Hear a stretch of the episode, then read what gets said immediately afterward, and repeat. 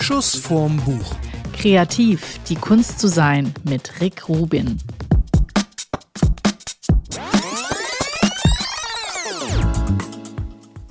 Kreativ, die Kunst zu sein. Klingt so ein bisschen nach Star Wars, nach Meister Yoda. Die Kunst zu sein. Du hast. Sein, du musst. Sein, du musst.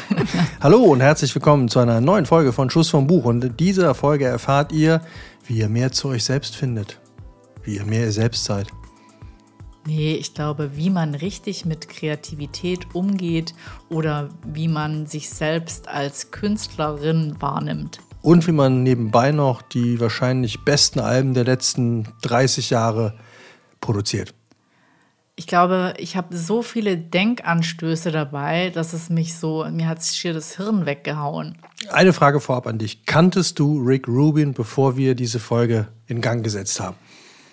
Ich als alte Zeitmagazinleserin habe mich eh, haben wir jetzt leider nicht dabei, gell? Ja. Ähm, nee, ich kannte Rick Rubin überhaupt nicht, war mir gar kein Begriff. Ja, also für alle, denen es genauso geht, Rick Rubin ist wohl, also er ist tatsächlich unter den, äh, von der, gibt es da aber diese Liste, äh, vom Time Magazine äh, gehört er zu den 100 einflussreichsten Menschen der Welt. Was? Ja. Und für alle, die ihn nicht kennen, Ich habe ähm, jetzt gedacht, du machst jetzt hier so Forbes under 60. Nee, der ist schon älter, glaub, oder? der ist schon über 60 jetzt oder knapp 60.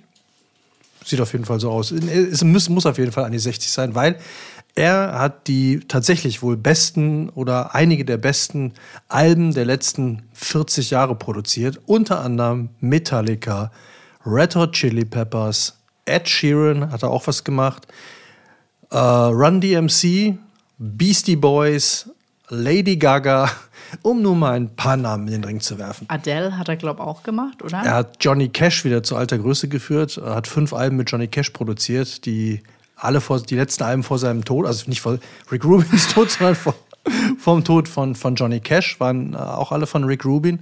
Und äh, der hat, ähm, ja, er nennt sich ja selber der Meister des Reduzierens, weil auf den ersten Alben, die er produziert hat, stand nicht drauf produziert bei Rick Rubin, sondern reduziert bei Rick Rubin. Das ist Ah. mal eine Alliteration hoch 10. Reduziert bei Rick Rubin, ja, ist mir gar nicht aufgefallen, aber das äh, nicht produziert, sondern reduziert stand da drauf. Wahnsinn. Weil das ist so, ähm, ich bin ja mal gespannt. Wir, haben, wir können ja mal kurz sagen, was wir überhaupt für Bücher dabei haben. Weil ich bin auf Rick Rubin gekommen, weil ich großer Chili Peppers Fan bin und auch Beastie Boys und äh, hat auch Rage Against the Machine, auch eine Band, die ich sehr mag, hat auch ein Album produziert. Äh, er war Produzent, er ist Produzent und hat jetzt eine Biografie auf den Markt geschmissen, wobei das ist, glaube ich, keine Autobiografie, sondern ist eine Biografie. Nicht eher jemand anders, oder? Der Jack Brown. Und zwar äh, heißt die Rick Rubin, Genie im Studio. Und du hast dir dazu ausgesucht, das gerade brandneu, frisch erschienene Ganz heiß, kreativ, die Kunst zu sein. von Rick Rubin. Ähm, was mich total fasziniert hat, ich meine, der Typ ist jetzt der Megaproduzent und das ist sein erstes Buch, das er geschrieben hat. Ähm, er hat sieben bis acht Jahre an diesem Buch geschrieben, aber er hat da auch ähm, 78 Denkanstöße reingeschrieben. Klingt jetzt so ein bisschen nach Konfirmationsunterricht oder so. Nee, gar nicht. Also In allen vier Ecken soll Liebe drinstecken. Wer das liest, ist Nee, doof. weißt du, das Lustige ist, ich wollte jetzt gerade so total souverän anknüpfen an das, was du gesagt hast, weil du ja gemeint hast, so äh, reduced by Rick Rubin. Hier sehr schön mittendrin ist der einzige Zettel, den ich mir reingelegt habe, weil ich das zitieren wollte, war, und das ist gar nicht von ihm, aber er hat es äh, er hat's, äh, erwähnt.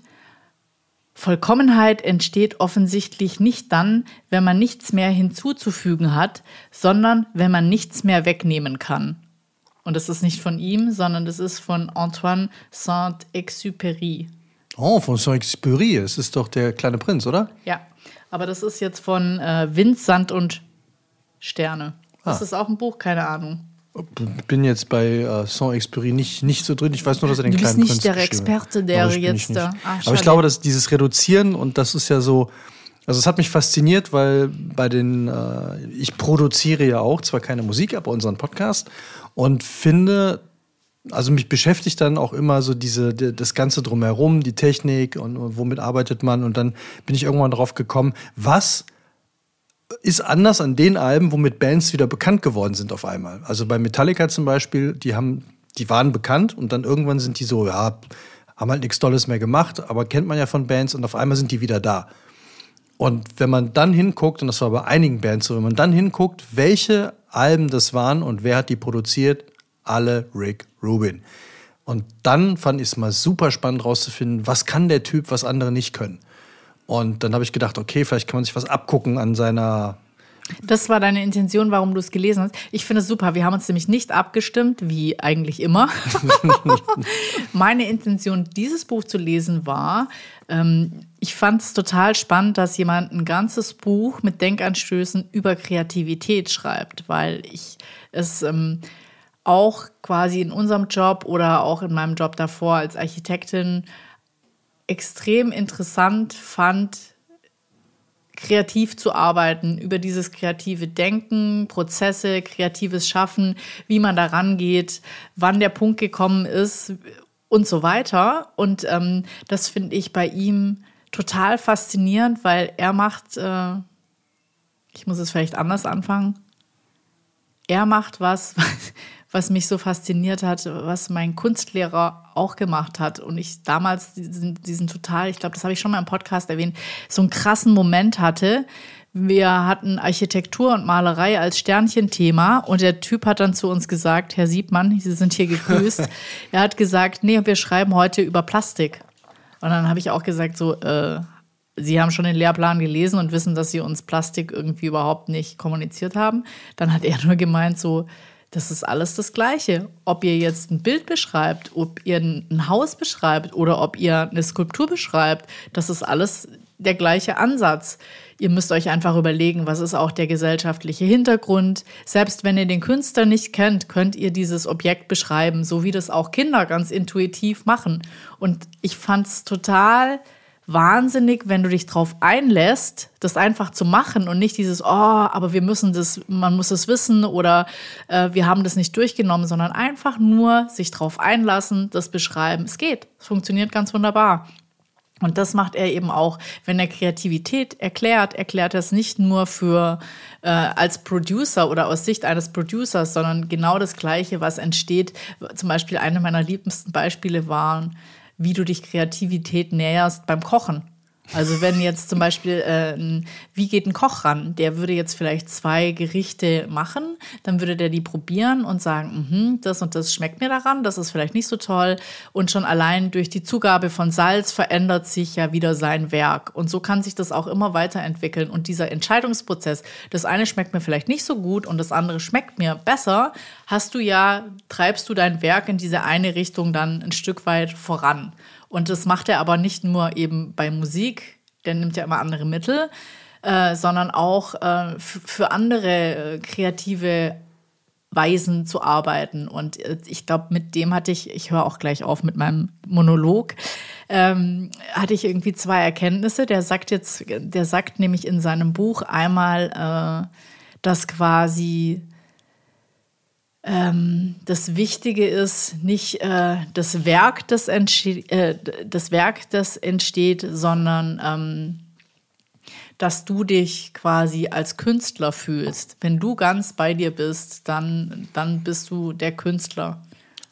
Aber ich glaube, das ist auch das, wie er es wieder geschafft hat, Bands, die schon mega bekannt sind, also wie Black Sabbath zum Beispiel oder Ozzy Osbourne, äh, wieder zu dem zu bringen, was sie stark gemacht hat. Also der hat zum Beispiel ähm, bei Ozzy Osbourne, bei Black Sabbath, ist er hingegangen und hat gesagt, so Freunde, das ist euer erstes Album, hört es euch an, ich will, dass ihr wieder genauso seid wie damals. Dass ihr dieselben Sachen denkt wie damals, dass ihr wieder auf diesen, ich will nicht, dass ihr das nachmacht, sondern fühlt euch, was habt ihr damals gefühlt. Und alles andere muss weg. Und ich glaube, das war so diese, dieser Punkt, was er auch dann mit Johnny Cash gemacht hat, dieses einfach zu sagen, was macht Johnny Cash aus? Weil der dümpelte so jahrelang vor sich hin, keiner wollte mehr mit dem arbeiten, weil er auch gesundheitlich angeschlagen war, hat ja auch lange Alkoholprobleme gehabt. Und dann aber zu sagen, was macht Johnny Cash aus? Und dann hinzugehen und zu sagen, so alles, was, alles, was wir nicht brauchen für Johnny Cash, kommt weg. Und das mhm. fand ich so, dieses, dieses auf den Kern, das finde ich halt auch, das ist jetzt nicht unbedingt das, was du meinst mit Kreativität, aber da komme ich später gleich, glaube ich, auch noch drauf. Aber es ist dieses, was ist der Kern von dem, was ich an, an Output abliefern will? Also wenn ich jetzt ein, zum Beispiel einen Podcast über irgendwas machen wollen würde, was ist der Kern der ganzen Sache und sich an den ranarbeiten und nicht irgendwie, hey, wir haben hier noch dieses Soundbed und dann reden wir noch darüber und darüber, sondern einfach, was ist der Kern von dem Ganzen? Und diese Herangehensweise, weil was ich so faszinierend fand, eigentlich hatte ich mir das Buch ja gekauft, um was über Tontechnik zu lernen. Also, hey, mit welchem Equipment geht der ran, so und so. Der, der sitzt überhaupt nicht an den Reglern. Der, das fand ich so total krass. Der, der, hat, der setzt sich ins Studio und also die Chili Peppers haben das ganz schön beschrieben. Sie waren völlig überrascht. Der lag einfach auf einer Couch. Also, das ist, hat sich äh, das angehört, was die da machen. Und hat dann irgendwann gesagt so, nö, das nicht. Ja, was ich total äh, faszinierend finde, also dieses Buch spielt eben mit diesem, sag ich mal, schöpferischen Akt, was auch was Göttliches sein kann. Also Inspiration finde ich ja auch wahnsinnig spannend.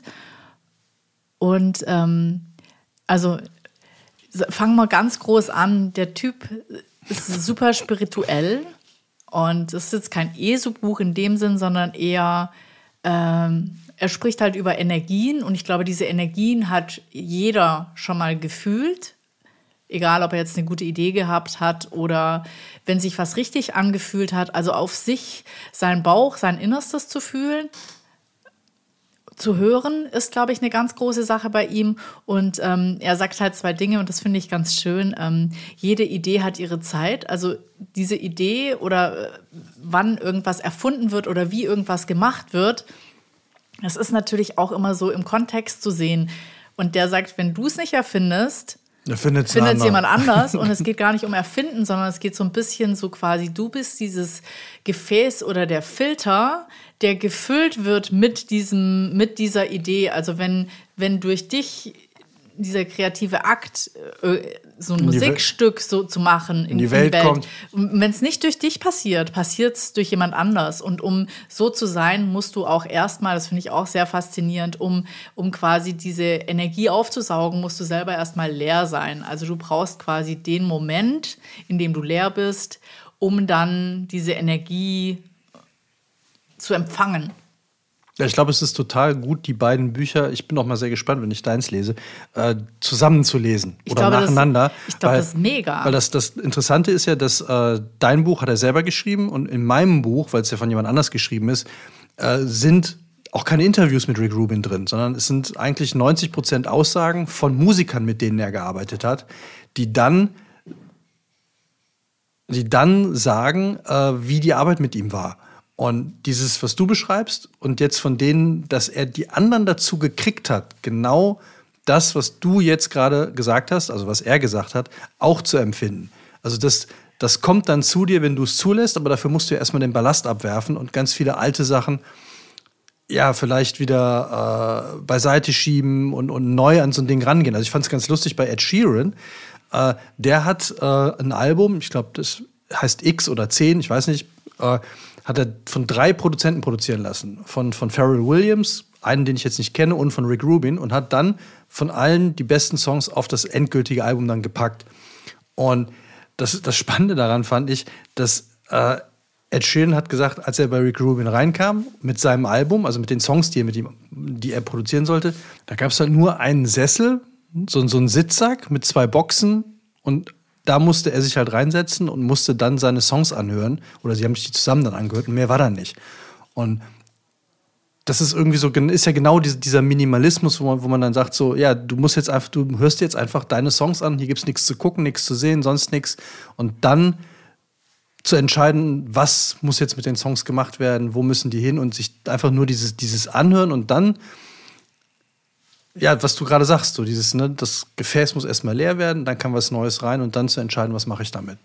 Wobei ich es total spannend finde. Also ähm, ich glaube, ich habe noch nie ein Buch gelesen und habe dazu auch Podcasts gehört. Es war einfach so, die ersten paar Kapitel haben mich so fasziniert, dass ich dachte so, wow, ich will den Typ reden hören. Was hat dich fasziniert? Es ist, also ich fand, der Typ im Podcast hat es ganz gut auf den Punkt gebracht. Das, der Podcast-Interview ging drei Stunden und ich dachte, wie konnte der drei, ein Drei-Stunden-Interview mit dem führen, bis ich verstanden habe, die erste Stunde, die ich gehört habe, waren vielleicht die ersten fünf Denkanstöße, die der gibt. Dieses Buch ist so vollgepackt mit Ideen, mit Energie, mit Tipps. Also es ist von ganz praktisch bis total spirituell und ähm, der, der andere, der, den Podcast muss ich unbedingt, das ist irgendwie so ein, ähm, äh, nicht Neurologe, aber der forscht auf irgendwie neurologischer Ebene irgendwo an einer der großen Universitäten in den USA. Und der hat sich eben extrem dafür interessiert, wie er diese Prozesse äh, anstößt, wie er das alles sieht. Und ähm, es gibt ein Kapitel, ein ganzes Kapitel nur über Zuhören. Und er sagt, das Krasseste, was du eigentlich machen kannst, ist quasi dieses total präsent sein im Moment. Deinem, egal was man verbindet immer, was war, was sein wird, wie auch immer, aber du bist präsent, du hörst deinem Gegenüber einfach intensiv zu oder in dem Fall wahrscheinlich ähm, der Musik, der Band, wie auch immer. Und er sagt, das äh, Erstaunliche ist, dass die meisten Menschen es sowieso gar nicht gewohnt sind, dass ihnen zugehört wird. Und ich glaube, das ist eben diese, diese Energie, die dann äh, fließt, wenn, wenn also sagen wir mal so, der, der macht zum Beispiel, wenn er ein Demoband hat und mit einer Band arbeitet, dann gibt er dieses Demoband erstmal nur dem Gitarristen, damit der Gitarrist, was weiß ich, bin nicht so der musikalische, äh, die Bassline oder was auch immer, wobei das wäre wahrscheinlich das der Beispiel, das Gitarrenriff spielt. Und dann können die anderen dazu einsteigen, einer nach dem anderen. Aber er sagt, wenn er jetzt an alle dieses Demoband rausgibt, dann sind die quasi schon vorgeformt oder dann äh, wird ihnen auch nicht zugehört. Dadurch, dass er quasi das nur dem Ersten gibt zu hören, macht der das Beste aus seinem aus seinem Instrument und die anderen, so hat jeder die Möglichkeit, aus seinem Instrument das Maximale rauszuholen und dann auch ähm, mit den anderen zu interagieren. Ich glaube, was ganz krass bei ihm auch ist, ist immer so diese, er hat ganz oft diese Verbindung zum Universum oder die Verbindung zu sich selber. Und ich glaube, diese, äh, was er, glaube ich, total gut macht, ist die Künstler und Künstlerinnen so empowern, dass die an sich glauben. Also für jeden, der jetzt irgendwie so eine Schaffenskrise hat, gibt er, glaube ich, auch ganz praktische Anleitungen. Was kannst du tun? Also sowas wie, klar, geh jeden, jeden Tag ins Studio, aber er sagt so, eigentlich hast du die besten Momente, wenn du loslässt. Das heißt, wenn du jetzt sagst, ich spül's Geschirr ab, genau was du machst, oder wenn du keine Ahnung. Er sagt so, wenn du so einen Tag hast und irgendwie ging es halt überhaupt nicht voran, dann mach am besten was anderes, kümmere dich um ein anderes Projekt und dann kommt, dann kommt die Idee schon zu dir, weil es ja, weil es ja trotzdem weiter da ist. Es ist in dir und es ist in deinem Unterbewusstsein und es arbeitet ja weiter. Und ähm, Aber es muss ja, muss ja schon sehr krass sein. Also dieses, wenn du dir anguckst, was der Typ, welche Alben der produziert hat hinten drin, der hat da ist nichts dabei, was nicht irgendwo mal in die, in die Top 100 oder so eingestiegen ist. Also alles, was der angefasst hat, ist in der Regel immer auf der 1, auf der 2 oder auf, mindestens in den Top 3, Top 10 gelandet. Und zwar egal mit wem. Also ob der hat auch äh, Hardcore-Bands angepackt und hat die dann irgendwie in die Popcharts führen können oder umgekehrt. Und das erste große Ding, und auch das war ja irgendwie, ähm, die, das kennen vielleicht viele noch, die, äh, oder die meisten kennen es, weil es immer noch gespielt wird, Knows ähm, von, von, von ähm, von den Beastie Boys, ähm, You've Got to Fight for Your Right to Party. Und die, die Beastie Boys waren vor Rick Rubin eine Punkband. Und er hat damals halt mit, mit Rap angefangen. Also im Grunde hat er tatsächlich auch den Rap mit erfunden. Weil er da hingegangen ist und hat gesagt, so, okay, ihr müsst es anders machen, ihr müsst äh, rappen. Und dann hat er in seiner Wohnung dann Def Jam Records gegründet. Und hat dann auch so Leute wie LL Cool J gefunden auf einem Demo-Tape bei ihm in der Wohnung.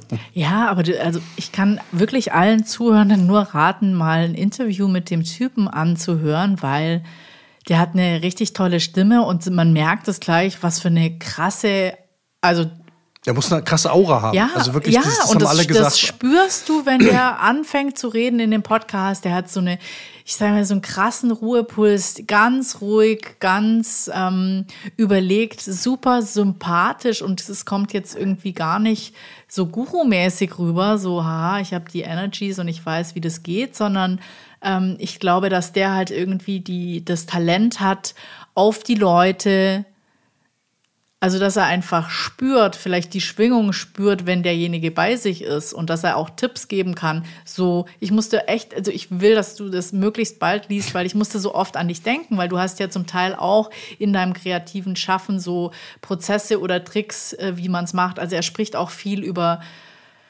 Regeln, also dass Regeln eigentlich dazu da sind, gebrochen zu werden, weil sonst wird es einfach Mittelmäßigkeit, was man machen kann. Wenn du jetzt irgendwie eine tolle Idee hast, ist die Frage, läufst du die weiter? Du musst eigentlich, wenn eine vielleicht nicht so toll ist, dann, dann ist es aber besser, wenn du die für, wenn die dir mehr Spaß machen würde. Also das, dann hat die auch mehr Potenzial. Also dieses, du musst einfach Spaß haben an dem, was du machst. Du Aber ich glaube, das, das ist ein ganz, ganz wichtiger Punkt und den findet der, glaube ich, auch. Also ich sage immer meinen Studierenden auch, äh, verkauf dich nicht mit etwas, was du nicht selber bist, weil das hältst du nicht durch.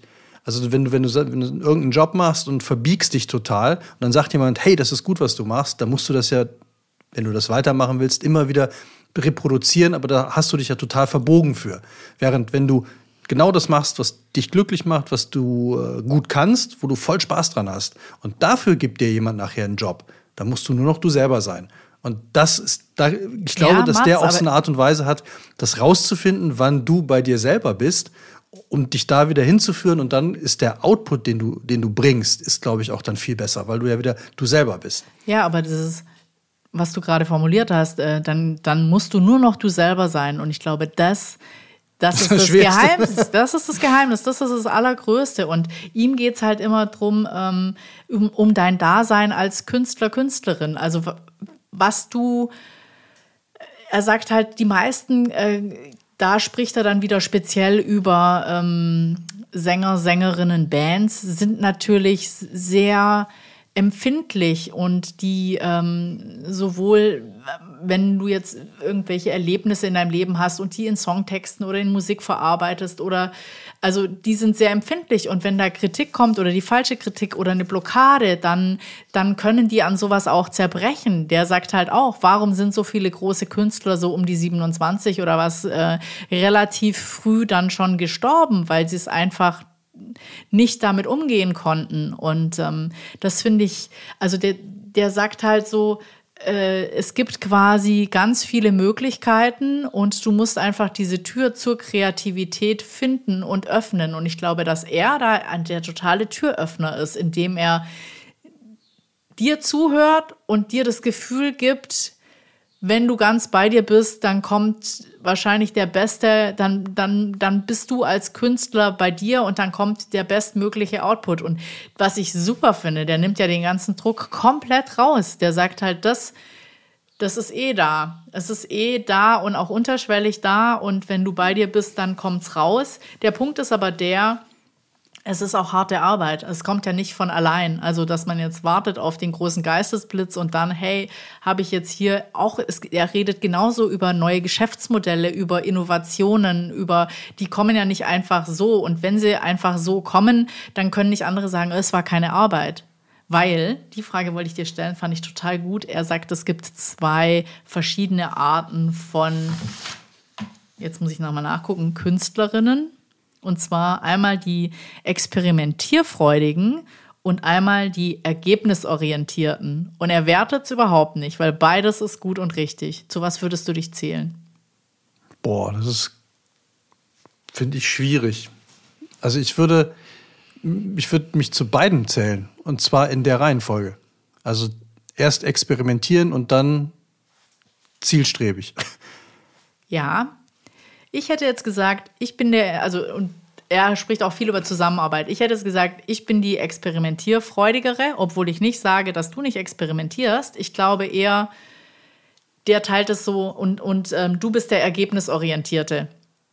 Also ja, kann, kann gut sein. Also ist halt die Frage, wie man es definiert. Aber also ich, ich, ein Beispiel wäre jetzt, wenn ich eine Lösung von Problemen brauche.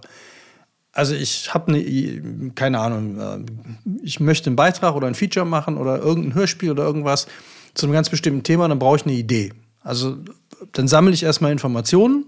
Ja, das nennt er Phase 1 Seed. Also dass man irgendwelche, ähm, sag ich mal, äh, eben eine Recherche macht oder Informationen sammelt oder einfach ähm, die Ideen wie kleine Pflanzen. Er sagt, du, du behandelst all deine Ideen als kleine Pflanzen und machst es mal maximal großes Feld, um zu gucken, was draus wird. Ja, dann würde ich sagen, ähm, wenn, dann mache ich irgendwas, was nichts damit zu tun hat. Radfahren, äh, in die Sauna gehen, äh, wandern, irgendwas, was jetzt nicht mit der Ideenfindung zu tun hat, und aber vor allem auf dem Rad kenne ich das.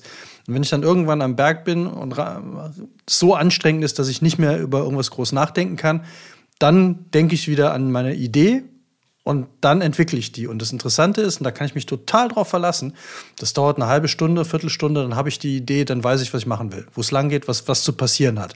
Und diesen Moment, da, da bin ich auch mal sehr gespannt, äh, was er dazu schreibt, weil ich finde diesen Moment, wenn du merkst, das ist es, ja. den finde ich also göttlich würde ich jetzt nicht sagen, Doch, aber sagt er. der ist, der ist schon faszinierend, weil auf einmal, ohne zu wissen, warum, ist es da und denkst du, ja, genau, jetzt habe ich die Idee, wie das Ganze zu laufen hat.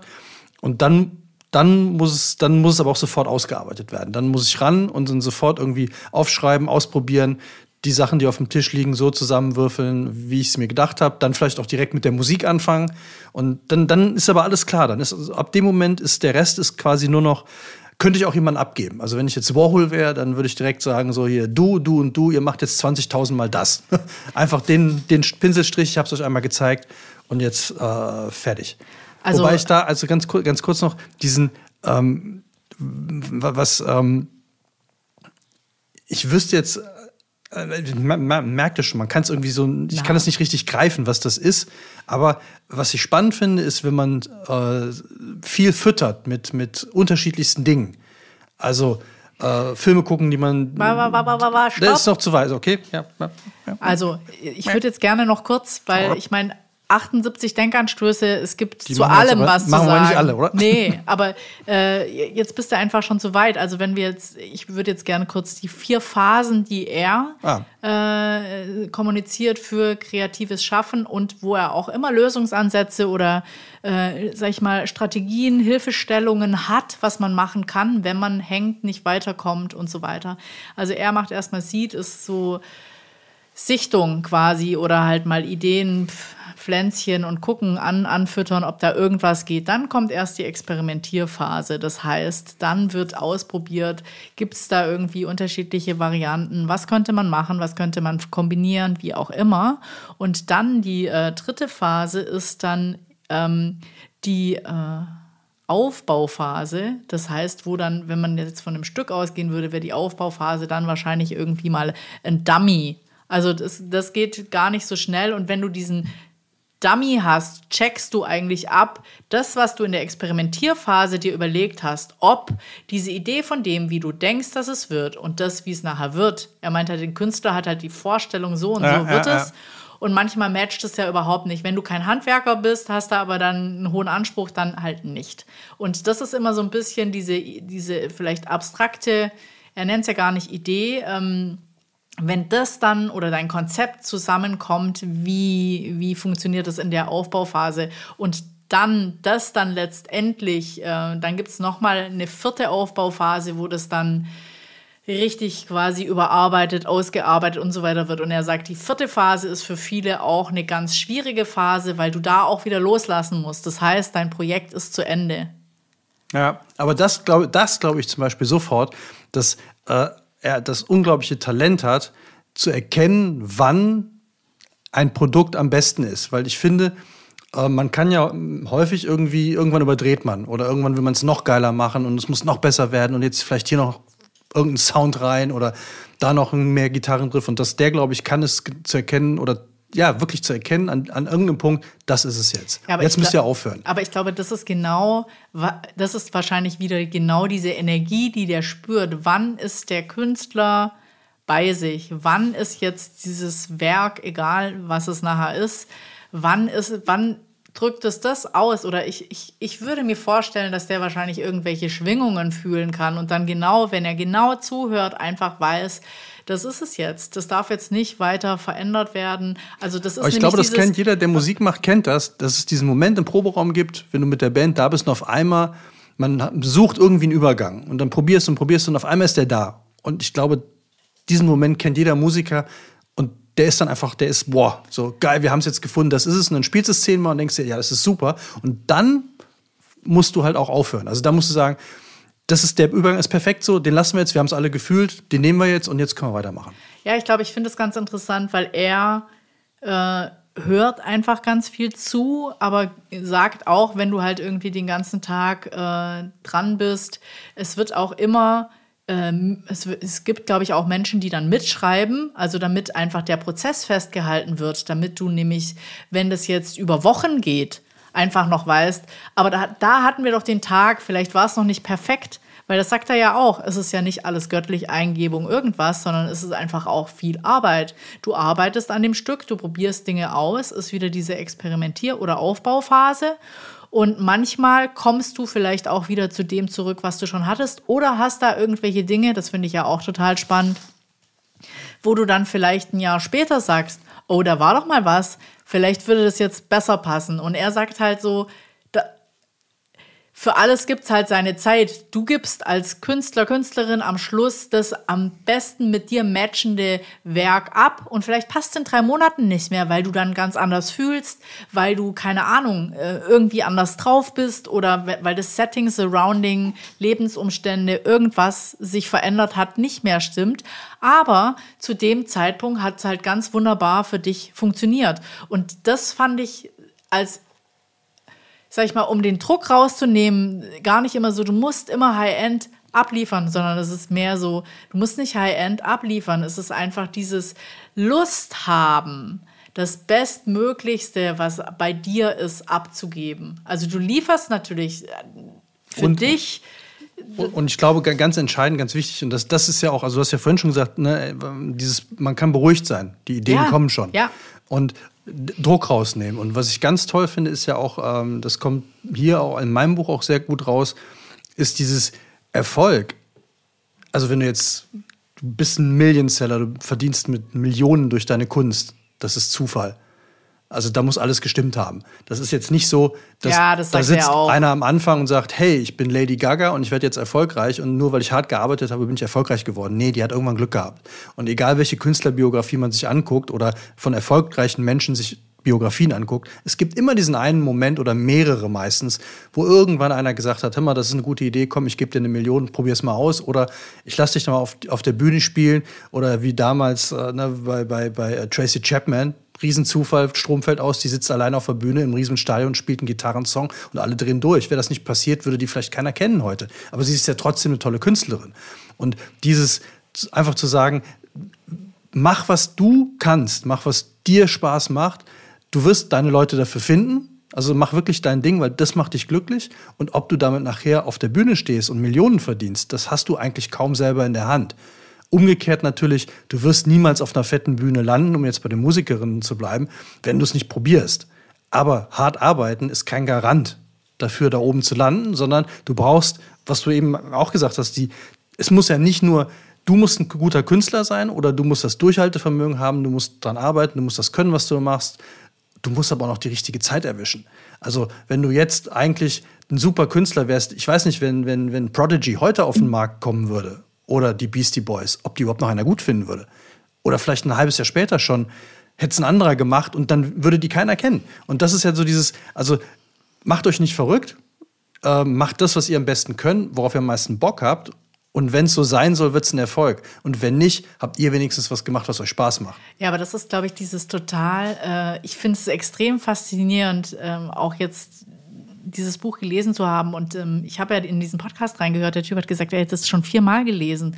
Und ich werde es auch noch mindestens ein zweites Mal lesen, weil ich so, ich fand es schon total faszinierend. Einmal dieses. Du hast, glaube ich, auf jeder Seite was markiert, oder? Ja, völlig verrückt. Und ähm, dabei bin ich, ich streiche mir schon mal was an, aber nicht so ein Wildanstreicher. Aber es, das sind so viele tolle Sätze. Einfach dieses. Natürlich hört sich irgendwie privilegiert an, zu sagen, mach, was dir Spaß macht, der Erfolg stellt sich schon ein. Aber ich glaube, die Message ist einfach so, wenn du voll bei dir bist, wenn es dir total Spaß macht, dann, dann spürt man diese Energie, diese quasi Seele oder Essenz oder was auch immer, was in dieses Werk übergegangen ist, egal was es nachher ist. Der spricht ja auch, ist ja ganz schlimm auch bei Künstlern, wenn dann irgendwann dieser Kommerz einsetzt oder dieser Druck, oh, jetzt habe ich ja so und so viele Millionen Mal verkauft, Platten oder was auch immer, jetzt muss ich ja wieder nachlegen. Aber darum geht es ihm gar nicht. Und ich glaube, das ist ja auch das, wie du vielleicht weiterhin erfolgreich sein kannst oder wie eben so Künstler wie Johnny Cash zurückkommen, dass er sagt, so nein, nimm das alles weg. Und das ist wieder das, so du musst maximal viel wegnehmen, um dann zu dir zu kommen. Und ich glaube, das ist halt das, das aller, aller Schwierigste. Der sagt halt auch so, wenn Kinder ein Haus zeichnen, dann ist da halt ein Dach, ein Fenster, Wände.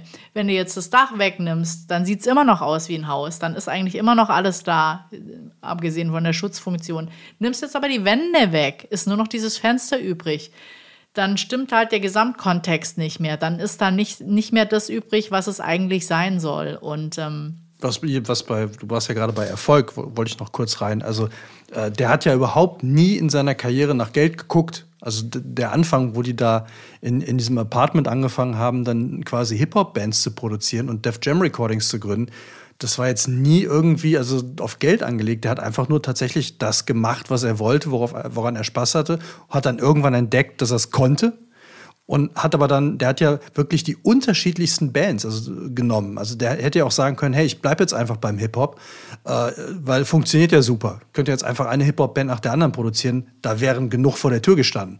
Äh, aber er hat halt gesagt, nee, das, das ist es dann auch nicht. Und dann nächste Band. Und dass das dann immer ein Erfolg war, spricht natürlich für ihn, aber ich glaube nicht, ähm, dass das, also es kommt mir überhaupt nicht so vor, als wäre das jetzt irgendwie die Triebfeder gewesen, sondern der hat einfach erkannt, was er kann und hat das Glück gehabt, dann natürlich auch an den, zu den richtigen Zeiten die richtigen Bands zu finden, die er produzieren konnte, um damit den Erfolg zu haben.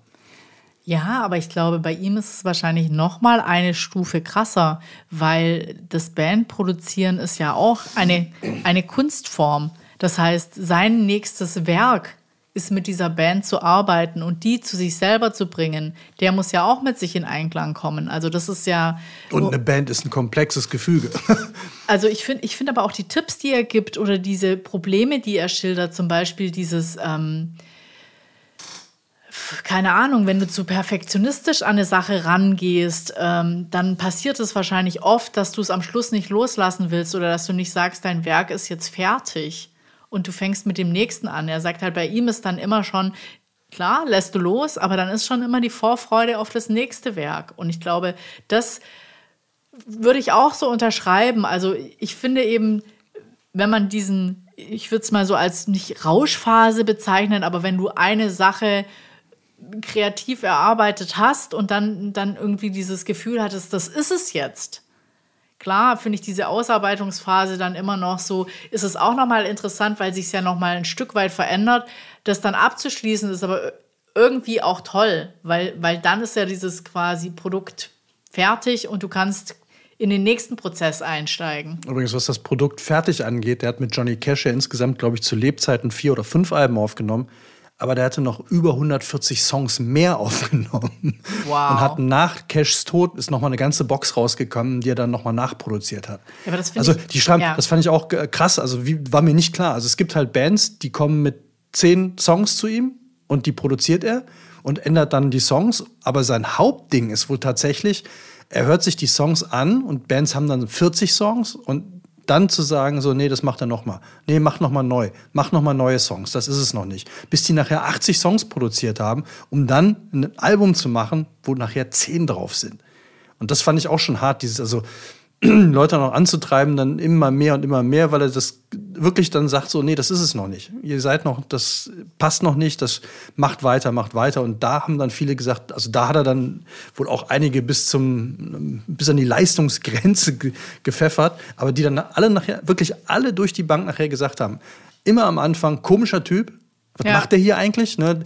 Der liegt dann barfuß irgendwie mit seinem langen Rauschebart. Also der sieht ja auch schon ein bisschen gurumäßig aus heute heutzutage. So mit seinem langen grauen Bart, mit seinen langen Haaren liegt er dann barfuß auf, auf der Couch, hört sich die Musik an und macht überhaupt nichts. Und sagt dann irgendwann nach zwei Tagen so, also ihr müsst mehr irgendwie da und da hingehen. Und dann geht er wieder. Und dann lässt er die damit alleine. Und dann, dann arbeitet das aber, dann machen aber, die und, und merken aber, wenn sie sich daran, wenn sie das machen, dann haben sie alle nachher gesagt, sie hätten nie geglaubt, dass, sie, dass es funktioniert, aber alle haben nachher gemerkt, perfekt, war genau das Richtige. Und so Bands wie die Chili Peppers, die haben, glaube ich, fünf Alben mit dem gemacht. Immer und immer wieder, weil sie wussten, das ist, äh, wir gehen zu Papa nach Hause. So, und äh, ja, das ist für viele Rick Rubin. Ja, also ich glaube auch, der ist ein total crazy Typ. Also ähm, der äh, erklärt so ein Stück weit auch Disziplin als fokussierte Effizienz. Und ähm, was ich halt toll finde in dem Prozess, den er da immer so beschreibt, ist alles super spielerisch. Und ähm, das ist, glaube ich, das, du darfst die Freude nicht dran verlieren. Du musst ähm, äh, gar nicht musst, sondern äh, wenn es Spaß macht, du kannst auch ganz viel ausprobieren, weil der sagt auch, und jetzt komme ich zurück zu dem, was du vorher gesagt hast, fütter dich selber mit so geilem Input wie schau 1001 Filme, die man gesehen haben muss.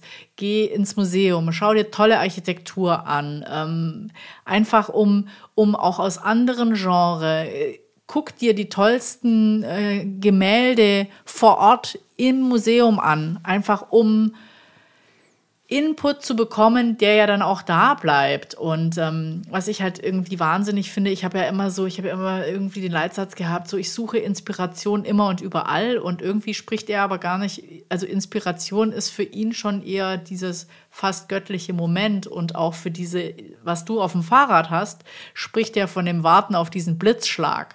Ja, genau. Aber er kann, ja. du kannst nicht warten. Er sagt auch, er kann es auch nicht Nee, du musst was begründen. machen. Du musst was machen. Du kannst nicht warten drauf und er sagt, bei manchen Projekten kommt, also du kannst dich geehrt fühlen, wenn du jedes Mal einen Blitzschlag hast. Er sagt halt, bei manchen kommt der nicht oder du musst dich hart ranarbeiten und manchmal, er sagt auch so, konzentrier dich auf das vor dem Blitzschlag und nach dem Blitzschlag, weil wenn es passiert, muss es schnell gehen. Du musst es sofort aufschreiben. Genau was du beschrieben hast, das muss dann möglich sein, weil sonst ist es weg. Er sagt auch, Techniken kann man trainieren, indem man Traumtagebücher schreibt oder so. Also es ist schon, schon sehr, sehr faszinierend. Also was ich da bei meiner Ideenfindung immer äh, faszinierend finde, ist, ich weiß auch immer genau, ob das funktioniert dann oder nicht.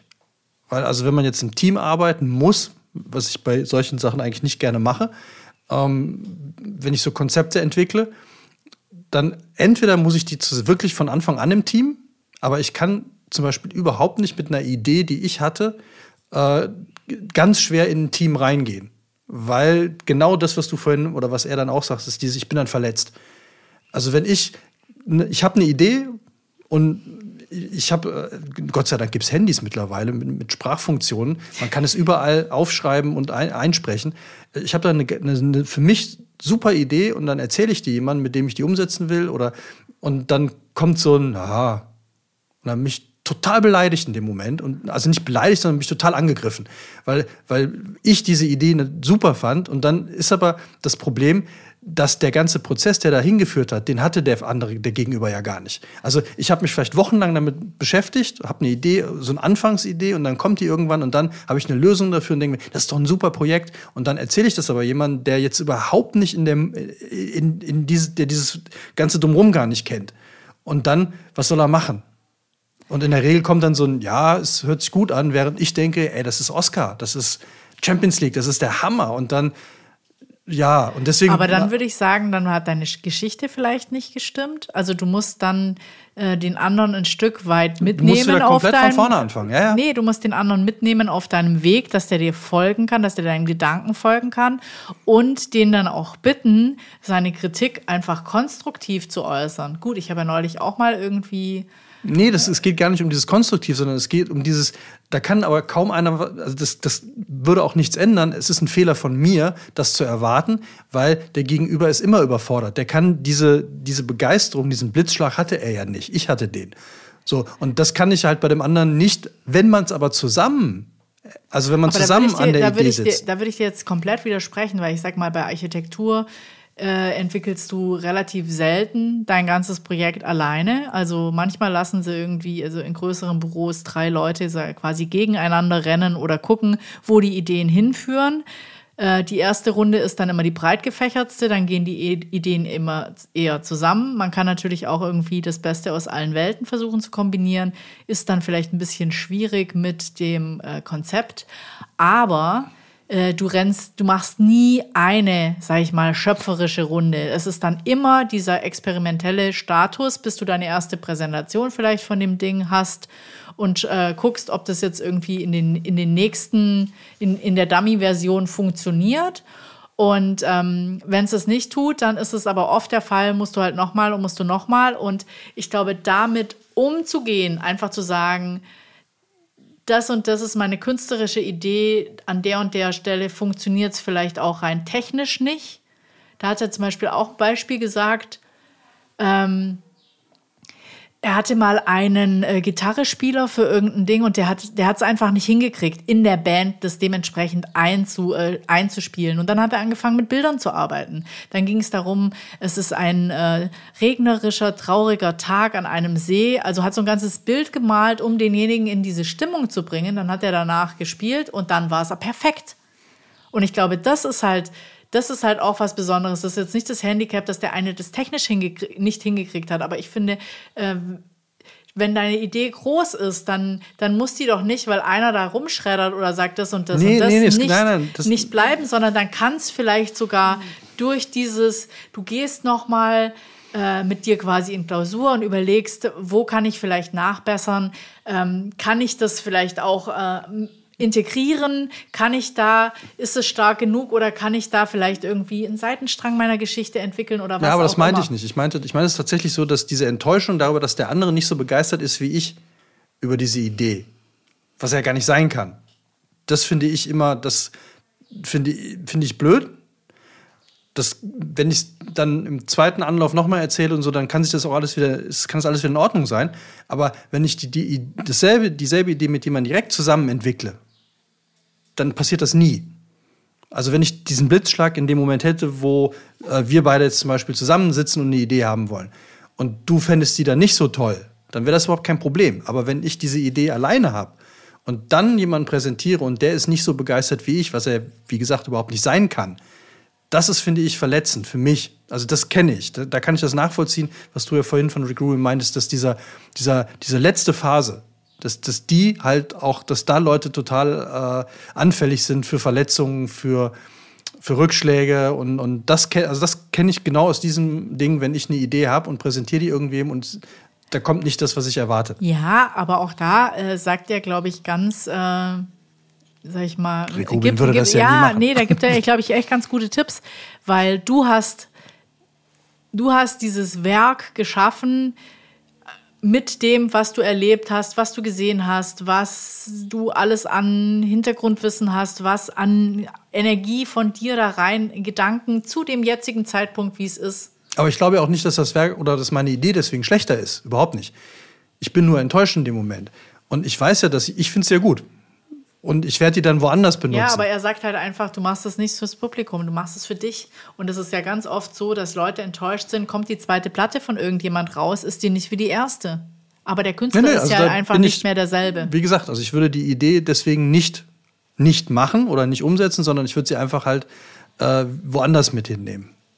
Aber deswegen, ich kann es, ich wollte eigentlich auch nur sagen, dass ich das nachvollziehen kann, dass man, dass, dass es da Momente gibt, wo man halt da besonders äh, empfänglich oder halt, äh, wo es schlecht ist, wenn da ähm, ja, Kritik noch nicht mal, aber wenn es halt dann, wenn dann diese Begeisterung fehlt.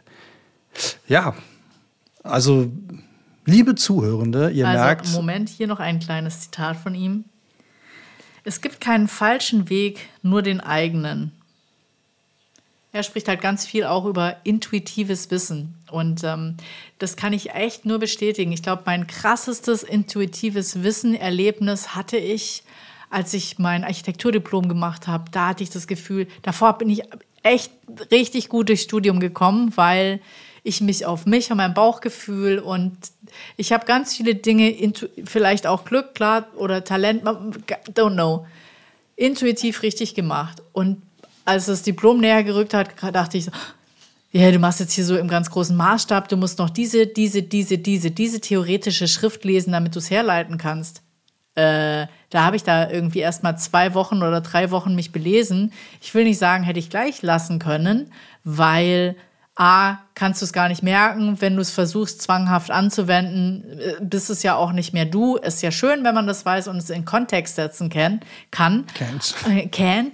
Aber äh, da bin ich zum ersten Mal so richtig äh, dann auch blockiert, weil das einfach nicht diese Energie aufgenommen hat, wenn, wenn du in diesem Prozess bist, diese spielerische, wo du Bock hast, die Sachen auszuprobieren und dann vielleicht auch am richtigen Zeitpunkt sagst, und dann, dann probierst du noch mehr aus, weil du denkst, ja, es muss besonders gut werden. Äh, es, ja, also ich glaube, sich da ein bisschen mehr zu vertrauen und zu sagen, das ist jetzt wirklich das Beste, was du in dem Moment abgeben konntest, wenn du bei dir bist, wenn du das nicht für, der hat gesagt das und der hat gesagt das und dich, dann hast du es richtig gemacht. Doch mein Abschlusszitat, auch von Rick Rubin himself. Wirklich, es kommt darauf an, das zu tun, woran du glaubst und eben nicht das, was funktionieren könnte. Ich habe mich nie an irgendwelche Pläne gehalten. Ich habe nur das gemacht, was mir gefiel und woran ich geglaubt habe. Und zum Glück hat alles funktioniert. Jetzt das kommt, ist ja. Abschluss. Äh, also ich kann nur jedem empfehlen. Ich glaube, mein Buch, ähm, Jack Brown, Rick Rubin, Genie im Studio, ist auf jeden Fall was für alle, die in den 80er, 90ern musikalisch sozialisiert worden sind, weil, glaube ich, jedes fette, super Album hat dieser Mann produziert. Ähm, man lernt viel über Musik, wie kann man Musik produzieren, wie kann man mit der Band arbeiten und vor allem, was ich jetzt viel mitgenommen habe, ist dieses Reduzieren. Also wirklich reduziert bei Rick Rubin ist dann demnächst reduziert bei Matt Kastning. okay, jetzt kommt noch mein äh, Satz von ihm. Das Universum erklärt nicht warum. ja. Und äh, ich kann es auch nur wirklich allen Herz, also ich kann es allen nur ans Herz legen, kreativ die Kunst zu sein. Ich habe mir zwei weitere Podcasts dazu angehört, einmal von einer Schriftstellerin, also ich glaube, die halt auch einfach wissen wollte, wie sind seine Schaffensprozesse, wie geht er das an. Äh, von diesem Neuroforscher, dann hat ja unsere Nachbarin hat auch schon gesagt, so wow, äh, sie, sie hat sich einen Podcast über die ganzen energetischen Dinge, die da ablaufen. Also ich glaube, der hat für alle möglichen Dinge hat, gibt es hier Antworten und er sagt auch, suchst dir raus, was du nicht brauchen kannst, das fallen, ja. Aber es ist einfach, äh, ich glaube, als Gesamtes, wie gesagt, ich habe noch nie, und es ist haptisch unglaublich schön. Also ja. es ist ein extrem ästhetisches Buch. Und es ist ein sehr reduziertes Cover. Aber das müsst ihr euch selber angucken. An dieser Stelle auch noch Grüße an Linda und Sonja, denen wir das Buch hier mit ans Herz legen wollen. Man muss ja auch ab und zu mal wieder Leute grüßen, haben wir schon lange nicht mehr gemacht. Ja. Aber liebe Hörerinnen und Hörer, ihr merkt, äh, uns es gepackt. Äh, und dich hat es vor allem gepackt, wie ich jetzt merke. Ja, also äh, ich kann Dafür, dass du ihn noch nicht mal kanntest. ja, also das ist echt so eine kleine Bibel. Ich fand's äh, krass, einfach dieses, ich glaube, der sagt Dinge, die man vielleicht einfach schon lange mal gespürt hat und dieses äh, vielleicht auch so Selbstverständnis zu sagen, ja, man ist Künstlerin. Ich glaube, das ja. habe ich noch nie so gesehen und das kann aber jeder sagen. Und das fand ich, das fand ich so eine schöne Aussage. Jeder von uns erschafft Kunst ja, er schafft erst im, er ersten, schafft, ja. im ersten Schritt mal was. Und ähm, dieser Prozess, etwas zu erschaffen, ist einfach, es fühlt sich einfach gut an. Und ähm, ich glaube, das ist ähm, dazu zu stehen und, und, und vielleicht diese Energie wahrzunehmen, ist, äh, ist einfach toll. Und ähm, wie gesagt, wenn es mal hapert, er hat auch echt extrem viele Tipps, weißt du, so, wenn es da nicht weitergeht, mal einfach was Gegensätzliches machen, äh, den Kontext verändern. Also dieses Buch ist. Also wir können es nur empfehlen. Crazy. Tut uns noch einen Kreativ. Gefallen. Wenn ihr es kauft, kauft über unsere Affiliate-Links. Zu sein. Die Kunst zu sein von Rick Rubin. Und ich wünsche mir als nächstes die Bibel, reduziert von Rick Rubin. Und dann was? Amen. Nee, nee was, was kommt? Die, die Bibel reduziert von Rick Rubin wäre wahrscheinlich: Liebe deinen Nächsten wie dich selbst. Punkt. Das war doch mal ein schönes Schlusswort. Genau. Leute, macht's gut. Empfehlt uns, wenn es euch gefallen hat, weiter. Liebt euren Nächsten, empfehlt euren Nächsten dieses, diesen Podcast und diese Bücher. Natürlich auch wieder über unsere Affiliate-Links. Seht es als Spende an das Universum. Und äh, denkt immer dran, das äh, würde ich sagen, ist die Aussage des Tages. Das Universum sagt nie warum. Das Fragt euch nicht so oft, warum nee. Dinge passieren. Das Universum sagt es einfach nicht. Ja, in dem Sinne, macht's gut. Ich weiß gar nicht, wie wir diese Folge noch kann toppen sollen. Gell? Ja, das wird kann, echt hart. Ja. Seid ja, gespannt, Leute. Seid gespannt. Wir sind selber gespannt. Wie, wie kann es nach. Eigentlich müssten wir uns so weit reduzieren, dass wir nur noch sagen: Perp. Hallo? Macht's gut.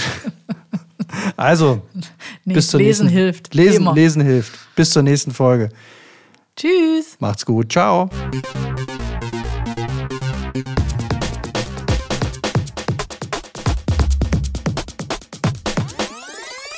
Schuss vorm Buch.